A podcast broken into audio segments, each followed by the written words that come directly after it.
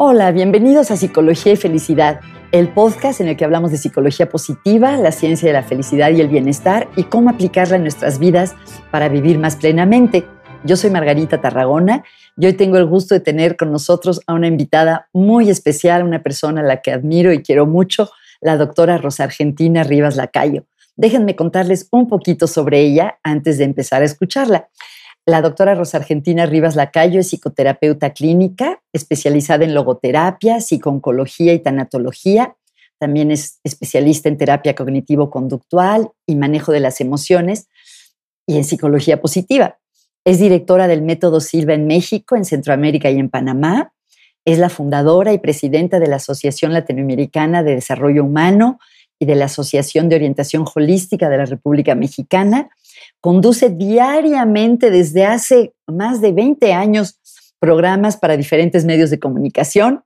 Ha recibido un premio muy importante de ética, el Premio Internacional de Ética, otorgado por la Fundación Templeton, y es autora de tres libros que ya eh, tendremos oportunidad de hablar de ellos en más detalle porque son fantásticos. Uno se llama Saber Crecer, Resiliencia y Espiritualidad, otro Saber Perdonar, Paz y Libertad, y otro que se llama Saber Pensar. Rosita, muchas gracias por estar aquí. Me da mucho gusto recibirte. Muchísimas gracias, Margarita. Es eh, un honor, sí, así lo considero, estar contigo siempre, eh, aprendiendo, porque siempre aprendo de ti y poder compartir temas que tanto a ti como a mí nos apasionan con tu enorme público para, para poder aportar, aunque sea un granito de arena, en este, en esta enorme playa de la psicología, pero sobre todo ante las enormes tormentas que el mar nos está propiciando, creo que a todos. Ay, muchas gracias a ti y a ti, Rosita. El honor es mío. Y ahora, eh, cuando hablabas de compartir, me acordé que el lema de tus emisiones, de tus programas, es uno que a mí me gusta mucho. ¿Lo quieres decir? Pues sí, es mi lema personal de vida, Margarita, saber para servir. Qué bonito. Siempre he considerado que el conocimiento debe ser un conocimiento vivo y, y eso significa que lo puedas transmitir, que lo puedas compartir y que pueda ser útil, ¿no? De servicio también para los demás. Rosita, tú haces tantas cosas, eres profesora, capacitas gente, das conferencias, eh, haces también psicoterapia. Cuando, ¿Cómo defines brevemente lo que haces cuando conoces a alguien así en, una cosa social y te, y te dicen, ¿y usted qué hace? ¿Tú cómo explicas lo que haces? Este, pues mira, te lo contesto porque me pones en un aprieto. Pero cuando me preguntan, oye, ¿tú a qué te dedicas? Pues un poquito de todo, ¿no? Soy aprendiz de todo, maestra de nada. de mucho. pero este, pero bueno, eh, siempre aclaro que pues lo mío es, soy psicóloga, obviamente, y que ese ha sido el camino que me ha llevado por diversos derroteros, que desde hace 50 años estoy dedicada al desarrollo humano y que tal vez esa es mi función principal, ¿no? Compartir conocimiento y dar herramientas. Eso sí creo que es muy importante, no solamente el aspecto teórico, sino el aspecto práctico que invite a la persona a que todos podamos ser mejores. Cuéntanos un poco de tu, de tu trayectoria, Rosita, viendo hacia atrás, ¿cuáles, cuáles han sido los hitos importantes de, de, tu carrera como psicóloga? ¿Qué te llevó al desarrollo humano y a dónde estás hoy? Pues mira, Margarita, mi carrera empieza como al revés. Yo primero obtuve una licenciatura en arte, en Bellas Artes, con especialización, sí, con especialización en letras. Fui, vamos a decir, una chica precoz. Eh, yo recibí mi primer titulación a los 20 años de edad. A los 20 años había terminado ya una carrera de cuatro años. Eh, entonces, pues sí fui, me dedicaba yo al estudio. Pero independientemente de eso, eh, hubo una situación de vida, mi padre falleció, mi madre quedó como sintiéndose desamparada. Consideré que era el tiempo de, darle a mi madre eh, un espacio de compañía. Y en ese tiempo, aparte de viajes que, a ella siempre le gustó, a mis padres siempre les gustó viajar, eh, me topé con el método Silva, precisamente, y pues fíjate que unos amigos ¿Cómo? Eh, de Cuernavaca me dijeron, fíjate que viene una persona de los Estados Unidos a dar este curso. Eh, y yo, pues, eh, siempre he sido muy escéptica. Y le dije, la mitad no me la creí. Pero me dijeron, pruébalo, no tienes ningún riesgo y si no te gusta, inclusive te devuelven el dinero. Y con esa actitud fue que lo tomé, Margarita, allá a principios del año 1971. Y me apasionó ver los resultados que objetivamente se pueden tener, me apasionó. E inmediatamente pensé en cómo podría utilizar eso para finalidad de, de mi carrera, que ya había yo terminado. Y, eh, Una pregunta, perdón que te interrumpa, pero para nuestros amigos que a lo mejor no saben qué es el método Silva, ¿qué es? Pues mira, ¿qué fue es un curso que, primero que, todo te, enseña cómo relajarte, cómo manejar el estrés y cómo desarrollar el manejo de tu propio pensamiento para todas las áreas que son memoria, eh, visualización, imaginación, creatividad y muy importantemente la intuición, el desarrollo intuitivo. Y cuando tú puedes constatar dentro del mismo curso que sí funciona, pues eso te entusiasma. Y yo, afortunadamente, Margarita, siempre he tenido en general muy buena salud y no tenía ningún conflicto o problema grave a nivel eh, psicoafectivo, digamos. Entonces, pensé en mi carrera original, ¿cómo voy a utilizar esto creativamente para lo que me gusta, que es el arte y las letras? Y de repente, Margarita, empezaron a suceder cosas eh, raras, como por ejemplo, amistades de mi madre, personas mucho mayores que yo, me decían, hola Rosita, ¿qué tal? Fíjate que tengo un problema. A mí me parece que tú me puedes ayudar. Estoy hablando de Margarita, que yo tenía escasamente 21 años de edad. 21 años. Entonces, yo decía, ¿y yo, esta señora de qué? Y me, me, presentaban problemas a veces con su pareja, con su esposo, con los hijos, con, etcétera. Y mira, te soy franca, yo no sabía ni qué decirles, pero yo me encomendaba a Dios porque afortunadamente siempre he sido creyente, mi madre fue mi maestra de fe, y yo le decía, Diosito, pues a ver qué hago, pero para que ya se me quite de encima la señora, ¿no? Y le decía lo que me venía, Margarita. Y ya ahí quedaba. Después, 15 días después, o dos semanas, o tres semanas, me volví a encontrar con la señora porque llegaba a visitar a mamá o algo. Y me decía, hola Rosita, oye, te tengo que dar las gracias. Yo ya no sabía ni de qué era. ¿Gracias de qué, señora? Pues de lo que me dijiste, ¿no? ¿Sabes qué bien me funcionó? Entonces yo dije, no, no, aquí hay... Pero esto me empezó a suceder una tras otra, una tras otra. Y como tú sabes, el profeta Isaías dice en el capítulo 55, los caminos de Dios no son nuestros caminos, sus pensamientos no son nuestros pensamientos. Dije, ah, caray, dije, pues a lo mejor por aquí, por aquí hay que tirar. Y me, involucré con el método eh, y posteriormente, allá ser instructora del método, me dediqué a estudiar la psicología y ya después hice mis posgrados en los Estados Unidos, como tú sabes. Eh, y bueno, de esto que te estoy hablando, 50 años, estoy celebrando 50 años de dar cursos, Margarita.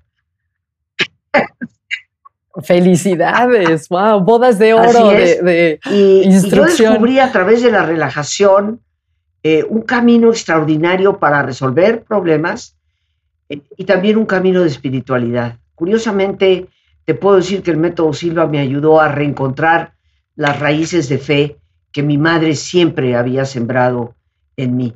Pero me dio herramientas prácticas y quise compartirlas con las demás personas.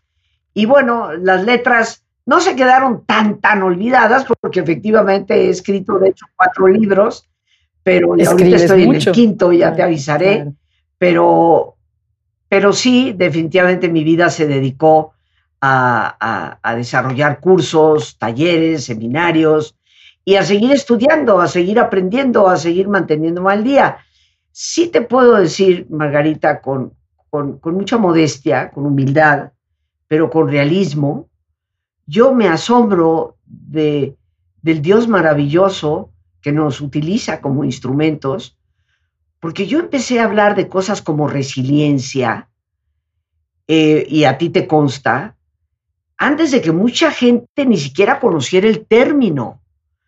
Eh, cuando sale mi libro en el año 2004, fue que salió mi libro de, o 2006, 2004, 2006, salió mi libro de Saber Crecer, Resiliencia y Espiritualidad.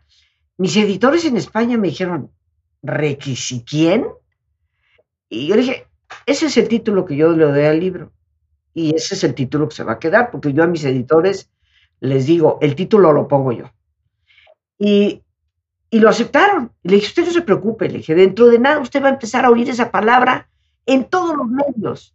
Y así ha sido, ¿no? Y así es. Entonces, así es. Sí. ¿Cómo te interesaste en la resiliencia? ¿Qué te hizo decidir escribir sobre eso y qué es lo que te llamó la atención de, y, nuevamente definámoslo, porque a lo mejor no todo el mundo que nos escucha. Pero fíjate que antes de definir la, pregunta que me haces, nunca me la han hecho. Y me, me, gusta mucho. ¿Qué fue lo que me llevó en los noventas, eh? Aclaro, para haber escrito un libro por ahí de 2004, yo ya tenía un rato de haber estado estudiando. Y, este, y empecé en los noventas. Y te voy a decir porque tuve una entrevista en mi programa de radio, en ese entonces estaba yo en el 1030 de Radio Centro, eh, e invité a una psiquiatra que era una autoridad reconocida aquí en México eh, y había ocupado puestos de dirección en el hospital psiquiátrico y en el hospital psiquiátrico infantil. Y saliendo de la cabina, nos pusimos a platicar y salió el término resiliencia. Te estoy hablando de aproximadamente el año 1996, 97. Y, aunque yo no sabía resiliencia en psiquiatría, eh, sí conocía el término resiliencia en términos de la física, eh, la resiliencia de los materiales, porque como tú sabes, la palabra se inventó en el siglo XIX para referirse a la capacidad que un material tiene de ser sometido a una presión, pero cuando la liberas vuelve a tomar su forma. Como es, por ejemplo, la almohada, ¿no? Donde ponemos la cabeza por las noches, que vuelve a tomar su forma. Eso es un material que o, una liga, un resorte. Pero cuando yo le escuché a ella hablando desde el punto de vista psiquiátrico, le dije, mira, me interesa mucho esto. Eh, y me dio datos de dónde leer, dónde obtener información y me empecé a adentrar en el tema. Pero lo que realmente me fascinó, mi querida Margarita, fue que descubrí que la enseñanza de mi madre era la mejor. Mi madre no. mi madre nunca me habló de resiliencia. Mi madre me habló de fortaleza una de las cuatro virtudes cardinales que, que tal vez es parte de lo que hoy eh, podemos hablar en el programa. Y cuando yo empecé a, ver, esto es resiliencia, esta es la virtud de la fortaleza, dije, pues sí es lo mismo. Nada más que esta es una palabra moderna. No, no nos queremos comprometer con idiosincrasias, ¿no? Entonces aplicamos términos eh, eh, más bien fríos, ¿no? Y el ver que la psicología contemplaba la virtud de la fortaleza como algo tan trascendente para la persona, fue lo que me llevó realmente a, estudiarla. Y por supuesto mi primera tendencia fue compartir lo que yo sabía a través de, grupos y de talleres. Y después de dar eh, mi primer taller, ahora sí ya ubico las fechas, fue en 2004, el primer taller que di sobre resiliencia, en Valle de Bravo precisamente, eh, pues me llevó a escribir un libro para el 2006. Eso es lo que me llevó a la resiliencia. Pero con gusto, para que no estemos hablando de términos que no se entienden, yo te voy a dar mi propia definición de resiliencia, eh, creo que estarás de acuerdo con ella, pero la resiliencia es la capacidad que una persona tiene de confrontar, enfrentar problemas en la vida, poder sobreponerse a ellos, aprender de la experiencia de ese obstáculo, llamémosle, y convertirse en una mejor persona. Entonces, soy resiliente en la medida en que confronto mi problema, me dispongo con una actitud de ir más allá del problema, aprendo de lo que me deja el problema y eso me convierte en una persona mejor. Para mí esa es la verdadera, auténtica resiliencia. Algunas personas, me parece, con toda, con toda modestia, equivocadamente equiparan resiliencia con adaptación. Y no es lo mismo, porque cuando tú tienes un problema, Margarita, algo que te golpea, hay personas que se abollan y se adaptan a vivir abolladas. Van por la vida adaptadas al golpe recibido. Pero hay personas que después del golpe vuelven a tomar su forma. Y no solamente es como la almohada, sino que crecen, porque los seres humanos podemos siempre crecer. Eso es. Mm. Oye, esta idea de que los seres humanos podemos siempre crecer, creo que es una idea central de la psicología humanista, que es una de tus especialidades. Cuéntanos, ¿por qué te gusta la psicología? Tú te, me imagino que te ubicas ahí, ¿no? En el desarrollo humano, el desarrollo. ¿Qué es lo, para ti lo más importante de la psicología humanista y por qué te atrae? La psicología humanista nos presenta eh, esa capacidad de contemplar al otro desde la relación de Martín Buber, el yo-tú, tú y yo, desde la empatía, que es tan importante y que tanta falta nos hace hoy en día.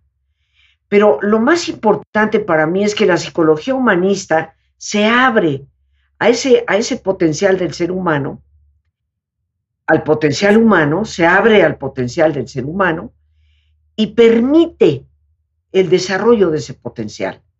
Y, ah, para mí es como una mancuerna que me llevó eventualmente a la psicología positiva, porque como tú bien lo sabes y tú eres mi maestra de psicología positiva, la, psicología positiva nos recuerda, creo que lo menciono en mi libro, el que debemos dejar de deambular por ese laberinto de los trastornos psicoemocionales que el ser humano puede padecer, para explorar las luces del potencial interno que una persona posee.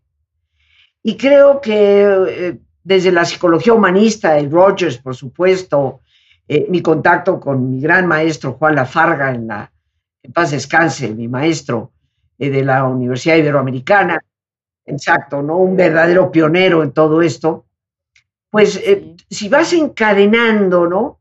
Yo hago un encadenamiento, fíjate, de la psicología en sus, en sus grandes escuelas, porque indiscutiblemente no le podemos quitar a Sigmund Freud eh, eh, los conceptos del inconsciente, los conceptos de la subconsciencia, los conceptos de esa parte interna, de la huella que el pasado puede dejar en una persona, pero no soy muy psicoanalista, porque considero que, Freud atendió fundamentalmente pacientes con trastornos muy severos y no son más que la puta del iceberg.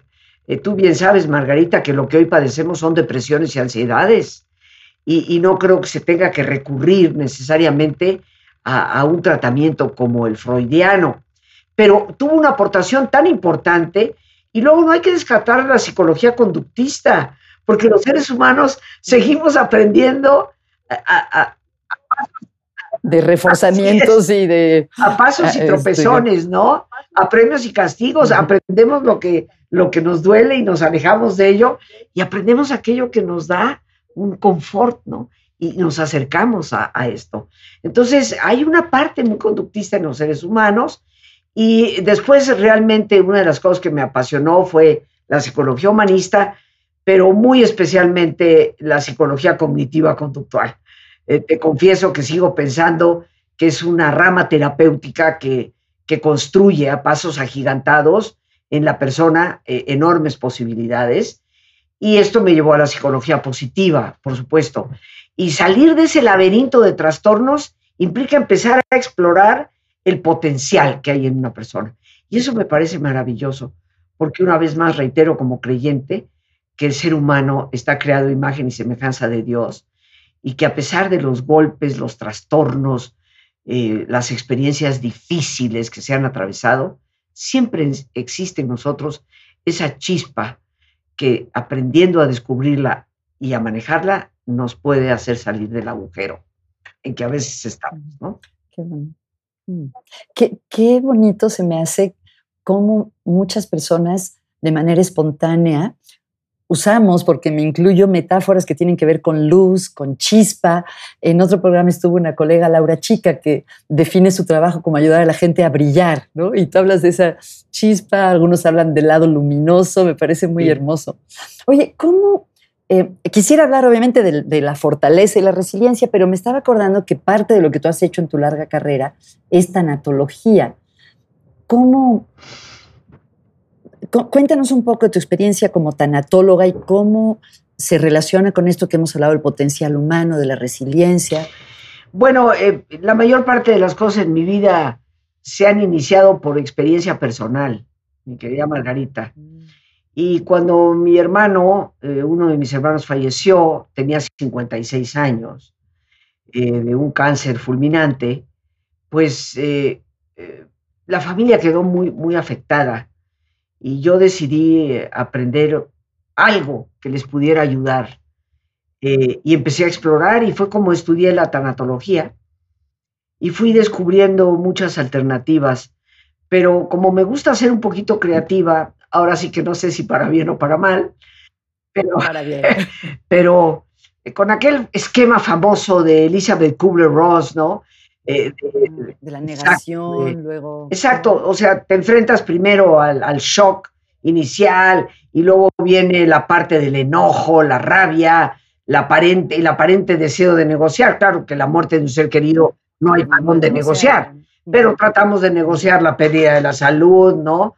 Tratamos de negociar con, la vida, con Dios, mira, ya me voy a portar bien si tú me ayudas con esto. En fin, dejémoslo ahí para respetar a Kubler-Ross, pero de, de ese enojo, a esa negociación, ella habla específicamente del término depresión, eh, y después pasa a, lo que es la adaptación. Aceptación. Aceptación, ¿verdad? aceptación, adaptación. Y yo ese esquema lo cuestioné, porque no necesariamente una persona que sufre una pérdida tiene por qué deprimirse, mi querida Margarita. Tú y yo conocemos no una ni dos, cientos de personas que han padecido pérdidas terribles y no se deprimieron. Entonces, para mí el esquema es un poco distinto. Sí, a veces es el shock, por supuesto el enojo, nos, nos enrabia que las cosas no hayan salido como nosotros queríamos o que algo que nos causa tremendo dolor.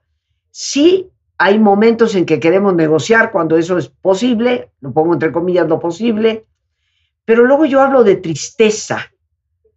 Mm, es diferente que Que es diferente. Por supuesto que vamos a estar tristes, pero la tristeza puede manejarse, la tristeza puede explorarse.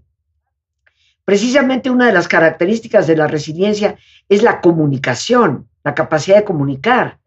Y para mí, dentro de la capacidad de comunicar, está la capacidad de expresar lo que sentimos. Entonces, el dolor, la tristeza se manifiesta a través de las lágrimas, a través de un ensimismamiento. La tristeza desde el punto de vista de las emociones como mecanismo de supervivencia nos invita a esa retracción y yo pienso, ¿por qué la, tristeza te retrae? Pues mi querida Margarita, porque hay que reacomodar las fichas en el tablero. Y al igual que el ajedrecista, cuando de repente el otro le pone una jugada de jaque, se sienta y mira en perspectiva el tablero y se lo piensa. ¿Por dónde? Pues igual, la tristeza te hace reflexionar porque, una ficha de tu tablero ya no está, si es que hay un ser querido que se murió, o porque las condiciones del tablero cambiaron y estás en riesgo. Eh, entonces yo creo que eso es la tristeza. Pero, pero después de esto, yo creo, Margarita, y tú sabes que, sabes que no miento, que otro paso del, esquema es el perdón. Mm. Porque dentro de los duelos... Perdón, aunque uno no haya tenido nada que ver, digamos, si, tienes la desgracia que se muera un ser querido y tú no, tienes nada que... Mira, dentro de los duelos, Margarita, siempre hay culpas y hay rencores. Ah. Si yo lo hubiera llevado con otro médico. Doctor. Si en vez de llevarlo al hospital lo hubiéramos dejado en casa. Si no le hubiera hecho caso a mi cuñada que me dijo que le diera ese tecito raro de, pelos de rana, o sea, a veces las culpas más absurdas, porque no las hay, pero la gente las asume, porque no sabemos manejar la pérdida. Entonces, alguien tiene que ser culpable. Y hay personas que son muy culpígenas, punto. Pero luego también vienen los rencores. Ese doctor tuvo la culpa. Eh, esta situación, si fulano lo hubiera atendido, no hubiera habido este desenlace. Si fulana no hubiera hablado con el jefe, no me hubieran corrido. Entonces, siempre van a surgir culpas y rencores, justificados o no justificados. Y tú sabes que el único antídoto para eso es el perdón. Es el perdón. Entonces, ¿tu interés, ¿tu interés por el perdón surgió de tu experiencia en la tanatología? Qué interesante. Eh, no, no necesariamente, no. Ah, ok. O más bien llegaste a la tanatología ya, ya conociendo la importancia del perdón. Ya conociendo la importancia del perdón. Pero el hecho es que para mí ese shock, ese enojo, esa negociación, esa tristeza, esa capacidad de perdonar, nos lleva no solo a la aceptación. Para mí ese no es el paso final del círculo de duelo. Para mí lo importante es la resignación, que para mí es reasignarle significado a lo que ha ocurrido mm. y retomar la vida. No es simplemente adaptarme a la pérdida, es volver a abrirme a la capacidad de la esperanza, del amor, del esfuerzo y retomar el rumbo. Qué bonito, porque me haces pensar que normalmente cuando uno piensa en resignación, uno se imagina estar así como cabizbajo, em, como que no tiene esta connotación de crecimiento y apertura que tú estás mencionando. Es que fíjate, si analizas un poco el término resignación, sí, sepáralo, es resignar y signar es volverle a dar sentido, darle un nuevo sentido. Entonces, la palabra resignación, como tú acabas de mencionarlo, cabizbajos, con las manitas dobladas, eso creo que no ha lugar en la vida de un ser humano. Mm. Creo que lo que es necesario es reasignar un sentido a la vida y volver a emprender el camino, ¿no? Y por supuesto, tú comprenderás el impacto que la resiliencia tiene en todo esto. Pues entramos de lleno a este tema de la resiliencia, Rosita, porque ya lo mencionaste y contaste que a ti te gusta pensar, además de en resiliencia, en fortaleza o, en como si fueran sinónimos. Y cuéntanos yo creo has trabajado en esto? Yo creo que en cierto sentido, Margarita, son casi sinónimos. Yo te quiero comentar algunas cosas. ¿Qué significa fortaleza? Fortaleza, de, acuerdo al diccionario, significa fuerza y vigor. Está definido como fuerza y vigor. Pero es también una de las cuatro virtudes cardinales. ¿Cuáles son las cuatro, Rosita? Mira, las cuatro ya las definía desde la época de Platón, la justicia, la prudencia, la templanza y la fortaleza. Son las cuatro virtudes de las cuales habló Platón, habló Cicerón, Marco Aurelio habló magníficamente las cuatro virtudes, y ya dentro de la tendencia cristiana, pues aparece Agustín, San Agustín, Gregorio Magno, papa más o menos por ahí del siglo V, VI, y Tomás de Aquino. Estoy hablando de los grandes que han tocado el tema de las virtudes cardinales.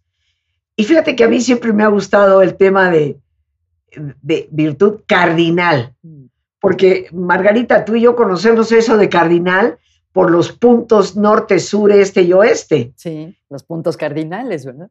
¿Y para qué sirven los puntos cardinales? Pues para orientar. Exacto, ¿no?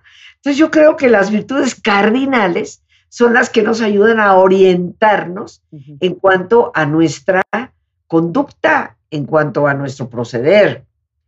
Pero fíjate que la, virtud de la fortaleza, si tú la ves desde el diccionario, no estoy hablando desde el aspecto filosófico, teológico, eh, significa dos cosas. Vencer el temor mm y huir de la temeridad. Muy importante, queridos amigos, ¿no? Porque, por ejemplo, lo vemos con la pandemia. ¿Cuántas personas se han hecho pasita por el miedo? Y el miedo definitivamente sirve como mecanismo de supervivencia para protegernos, pero nunca debe de convertirse en un sentimiento permanente, porque te paraliza, te paraliza la vida por completo. La fortaleza te ayuda a vencer ese miedo paralizante, pero también te ayuda a evitar la temeridad. Y la temeridad nos convierte en personas imprudentes. A mí no me va a pasar nada, ya me voy, ¿no? Exacto. Salir a la calle sin cubrebocas, por ejemplo. Nunca sabes con quién te cruzas.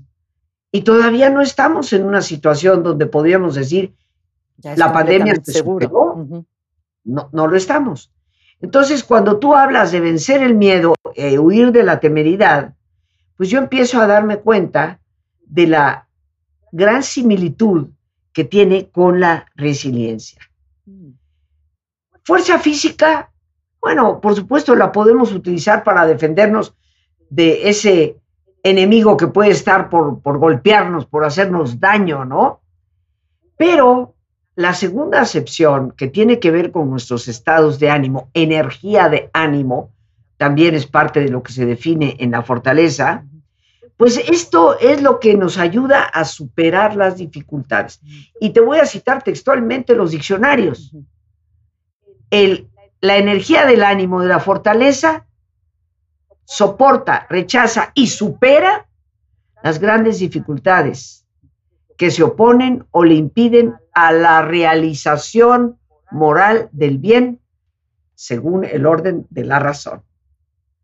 Entonces, cuando yo veo esta definición de fortaleza, Digo, ah, caramba, soportar, rechazar, superar dificultades, todo aquello que te impide una realización como persona, pues eso es resiliencia, mi querida Margarita. Ser resilientes de verdad, ¿no? Esta gran virtud que mi madre me, enseñó, ¿ok? Y que creo que tristemente hemos olvidado, implica cosas como la autodisciplina porque la fortaleza es lo que nos asegura firmeza en las dificultades, pero una firmeza inteligente, porque si tú me preguntas a mí, eh, en síntesis, ¿qué significa para ti, Rosita, ser resiliente? Significa mi capacidad de doblarme sin romperme. Mm, pero, pero la vida te dobla, ¿no? Tú recordarás la portada de mi sí, libro. Son unas palmeras que están como agitadas por el viento son las palmeras. Y como a veces cuento, mi padre le gustaba viajar por la República Mexicana siempre. Antes de salir a cualquier otra parte más allá de cualquier frontera, México, hay que conocer México. Y viajábamos por carretera. Fuimos, bueno, nosotros somos de Yucatán, las playas de Yucatán, de Quintana Roo, pero recorrimos todas las playas porque siendo yucatecos el mar es lo que nos atrae más. Así que y siempre las, las palmeras las vi erguidas, llenas de cocos, altísimas, con follaje verde. Y me acuerdo de uno de los últimos lugares que visitamos, Veracruz, y acababa de pasar lo que en ese entonces se llamaba un norte. Ahora, ¿cómo se llama? ¿Una tormenta tropical o no sé cómo se llama? O, huracán, ¿no? Pero eran, eran los nortes de Veracruz. Y, recuerdo entrar con, con, árboles, lo pongo entre comillas, que rozaban con sus hojas el techo de la camioneta de mi mamá, que no era de esas camionetas como las que ahora hay, no existían. Y este, entonces yo venía sentada atrás con mis hermanos, me paré, agarré a mi papá de los hombros que venía manejando. Digo, oye, papá, ¿y estos árboles cuáles son? Y me dijo, no, hija, no son árboles, son palmeras. Y yo, que a mis ocho años de edad ya conocía el mundo, por supuesto, dije, no, no, no, no son palmeras, papá. Las palmeras son altas. con hojas verdes y con cocos. Y estas tienen las hojas amarillas, están agachadas y no tienen cocos. Y entonces mi padre me dijo, hija, es que aquí pega el viento del norte. Y cuando pega muy fuerte, las palmeras las dobla, pierden sus cocos y el agua salada que les llega pone amarillentas sus hojas. Y mi mamá, que no ah, desaprovechaba ninguna oportunidad para para meter su comentario, se volteó conmigo amorosamente, como siempre lo hizo, y me dijo, hija, las palmeras son humildes, saben agacharse para dejar pasar los vientos fuertes, y cuando se ha ido, lentamente se vuelven a levantar. Aprendí desde ese entonces, mi querida Margarita, la importancia de la humildad como madre de todas las virtudes porque es la humildad la que evita que nos quebremos y nos hace flexibles. Por lo tanto, cuando se habla de fortaleza como una firmeza ante las dificultades, quiero interpretarla como una firmeza inteligente que sabe doblarse ante los fuertes vientos para dejarlo pasar, pero vuelve a retomar su forma y convertirse, en el caso de los seres humanos, en una mejor mm, palmera. Qué bonito. Rosita, y tú has escrito sobre esto, obviamente das cursos, que por cierto, cómo me impresionó una vez que me invitaste a uno de tus cursos en el auditorio del Centro Médico Nacional, lleno, impresionante. Y sé que ahora los das en línea, luego cuéntanos de eso, pero me viene a la mente porque me gustaría eh, pedirte de si las personas quieren cultivar esta fortaleza, quieren ser más resilientes, ¿cuáles son algunas herramientas que pueden aprovechar o cómo le hace uno para ser más resiliente? Pues mira, yo creo que tendríamos que dedicar un tiempito a ese sano amor a nosotros mismos para cultivar ciertas características que son importantes. En el año 2012, Margarita, eh, eh, tú lo sabes mejor que yo, se llevó a cabo el primer Congreso Internacional de Resiliencia en la ciudad de París. En aquel entonces ya se empezó a hablar de características que conforman a una persona resiliente.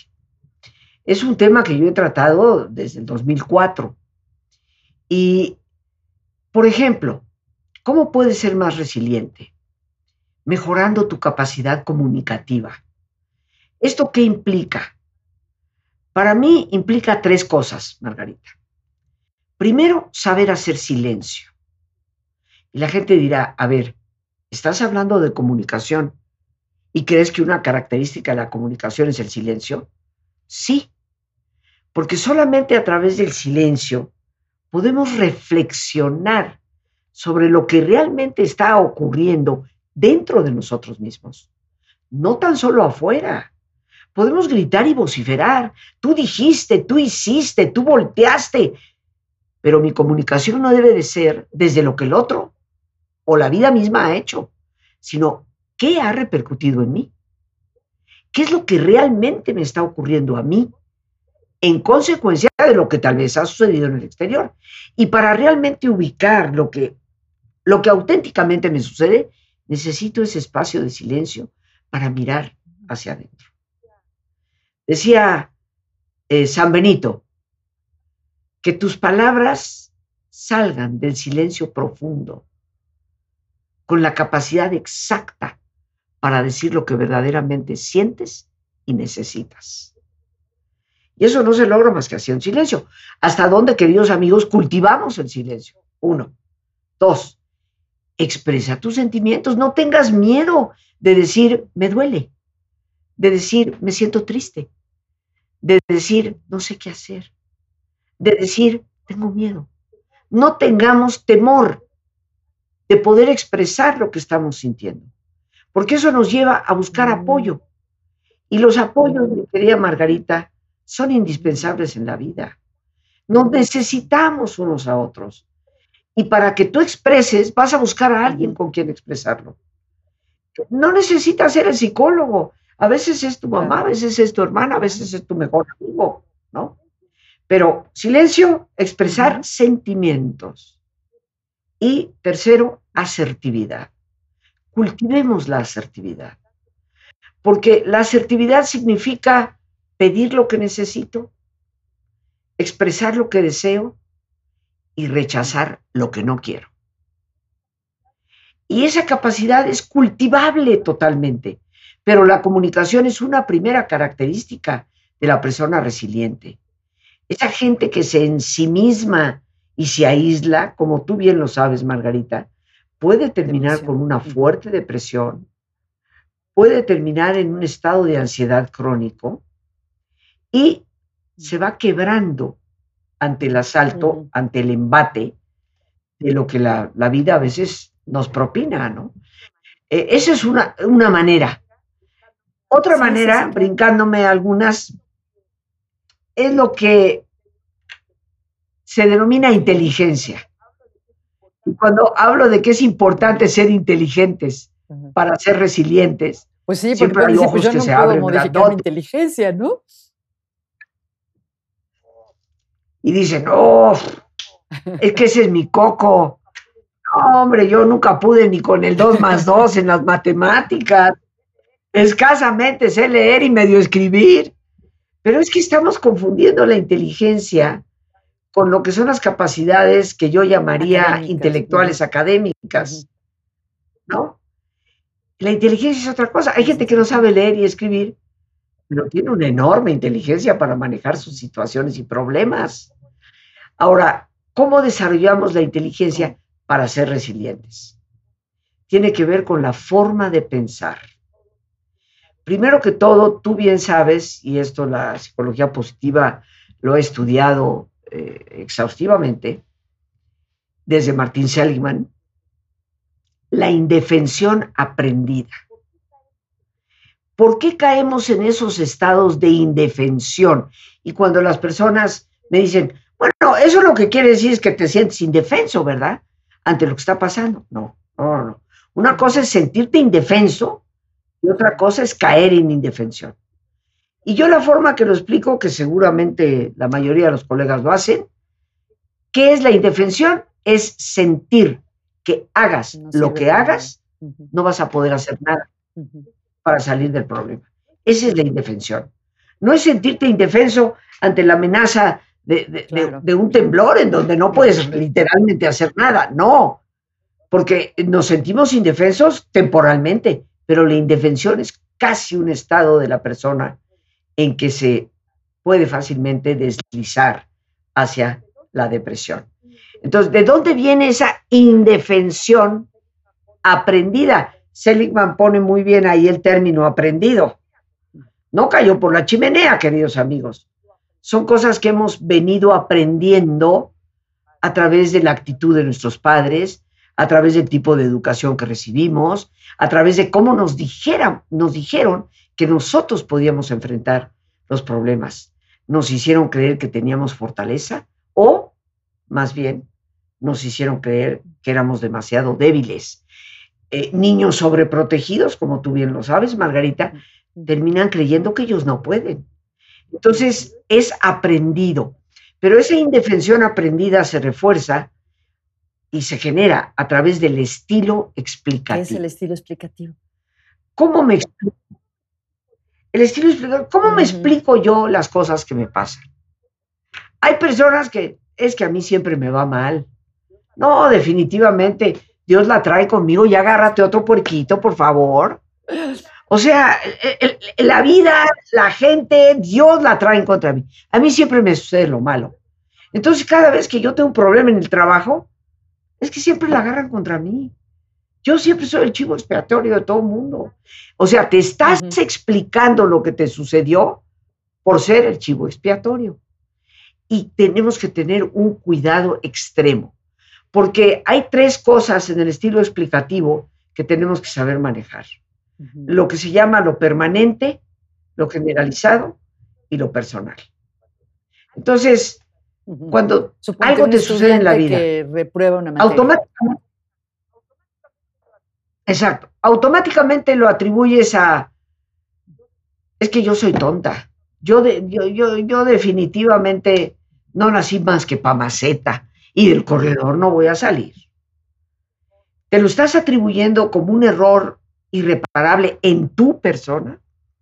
Cuidado con eso, porque el ser humano siempre puede superarse. Pero las dos dimensiones más peligrosas del pensamiento son la dimensión de lo permanente y la dimensión de lo generalizado. Tú acabas de poner un ejemplo. El estudiante reprueba el examen. ¿sí? Es más, Reprueba el examen de entrada a la UNAM. Claro. Examen importante, valorado importante para su vida. ¿Cuál es la dimensión de lo general? Lo generalizo, no, pues ya no pude entrar a la UNAM, por lo tanto, pues ya voy a perder a mis amigos, nunca voy a poder hacer nada con los demás, mi familia me va a rechazar, mis amigos me van a decir que soy un bruto sin futuro, el problema de un examen se generaliza a tener problemas con todo lo demás. Pero la dimensión de lo permanente. nunca. Pues ya no pasé el examen. Nunca voy a poder hacer una carrera. Nunca voy a tener un buen trabajo.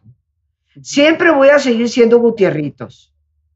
El nunca y el siempre nos están denostando a nosotros y nos están denotando que creemos que un error de hoy determina nuestro propio futuro para siempre. Entonces, mis queridos amigos, los problemas son inevitables. Bien decía una de las grandes verdades de Buda, el dolor es inevitable. La, vida nos propina tormentas, pero nada es para siempre. Y así como la persona que tiene actitudes negativas va a decir, nunca jamás volveré a tener algo bueno, bueno, gente muy inteligente como Teresa de Ávila nos recuerda que todo se pasa. Nada es permanente. ¿no? Entre el pensamiento budista y, el de Santa Teresa hay ciertas coincidencias. Así es. Y entonces yo creo que eso es algo que tú y yo podemos manejar. Tú decides cómo piensas. No caigas en esa permanencia de pensar que por un error tu vida está definida. No caigas en pensar que por un error en un área de tu vida todas las demás áreas se van a contaminar. Entonces ahí tenemos dos ejemplos, mi querida Margarita, en comunicación y en inteligencia, de cómo nosotros mismos podemos ir creando esa resiliencia que todos necesitamos tener, porque la vida efectivamente nos propina golpes. Son inevitables, pero la forma en que respondemos al golpe depende por entero de nosotros. Y así como está la inteligencia y la comunicación, está la autoestima, la autonomía, la responsabilidad, algo sumamente importante para el ser humano, si nosotros cultivamos esas características, estamos edificando una resiliencia estupenda. Ay, qué bien, qué bien, Rosita. Bueno, y de todo esto pueden, pueden aprender más las personas con tu libro, eh, Saber Crecer, ¿verdad? Así es, mi libro Saber Crecer, que en estos momentos, mi querida Margarita, no sé si para bien o para mal, está agotado. Oh, de tanto que lo ha necesitado la gente en estos momentos. Pero eh, Urano me asegura que hacia finales de año saldrá una nueva edición. Entonces, eh, porque ellos están en Barcelona, como tú sabes, pero, pero si lo pueden conseguir, a veces la gente lo compra de segunda mano, ¿no? Eh, saber crecer, resiliencia y espiritualidad, y lo edita Editorial Urano de Barcelona. yo no quisiera terminar, Margarita, porque hay un aspecto que yo no puedo eh, evitar. ¿Cuál es? ¿Cuál Está en mi sangre, porque es una característica de la resiliencia y es la espiritualidad. Y tú sabes que la psicología... Bueno, es el subtítulo de tu libro. Exacto. Se llama Saber Crecer, Resiliencia y Espiritualidad. Y, y mi querida Margarita, tú sabes que la psicología positiva voltea los ojos hacia ese gran rubro, porque ha logrado comprobar que una persona con una espiritualidad sana, si le quiero poner ese adjetivo, con una espiritualidad sana, tiene mucho mayor fortaleza para poder resistir las adversidades en la vida. Y por eso creo que la espiritualidad, que ojo, no necesariamente es religión, la espiritualidad, que son los valores más profundos de la persona, debemos cultivarlos, amigos, porque de ahí, entre todos esos, está la fortaleza que nos hace resilientes. Oye, ya que lo mencionas, esto ameritaría otro episodio completo que me encantaría de una vez invitarte a uno, a hablar de espiritualidad, pero tú como enfatizaste espiritualidad sana. ¿Qué caracteriza una espiritualidad sana en contraste con una, pues, no sé cómo la llamarías, no sana? Eh, una espiritualidad culpígena y manipuladora no es sana. Mm. Entonces, eh, cuando una persona entra en espiritualidades de tipo religioso, que lo convierten en una persona proclive a culparse, proclive a culpar, proclive a ser manipulada por el temor al castigo, esa no es una espiritualidad sana. ¿Y la espiritualidad sana qué frutos da o cómo, cómo se... La espiritualidad sana está fundamentada en la libertad en conjunto con la responsabilidad porque si nada más existe la libertad sin responsabilidad, caemos en el libertinaje y eso no es libertad. La espiritualidad sana es la que nos hace libres para poder actuar responsablemente es la espiritualidad que nos hace ver la maravillosa criatura que realmente somos y enfoca esas luces, ese potencial, esas fortalezas, como diríamos en la psicología positiva, que hacen de la persona una persona capaz para salir adelante. La espiritualidad sana te da fortaleza, no te da miedo. Entonces, a eso me refiero. Qué bonito, Rosita. Tres preguntas rápidas. Una, ¿qué estás leyendo? Justo tienes atrás tu biblioteca, eh, pero en tu mesita de noche o en tu computadora, no sé, ¿qué es lo que te tiene interesada de, de lo que estás leyendo estos días? Pues mira, yo generalmente manejo dos, tres libros simultáneos. Hay un libro que no tiene nada que ver con lo que estamos hablando. Pero... No, es que eso es lo interesante, ¿no? Que no siempre, que no todo lo que leen nuestros especialistas es de su área de especialidad, se nutren de otras cosas, ¿no? No te lo vayas a perder, Margarita, no ¿Cuál? te vayas a perder ese libro. ¿Cuál? Se llama El infinito en un junco. Me lo han recomendado tantas personas que me lo tengo que comprar.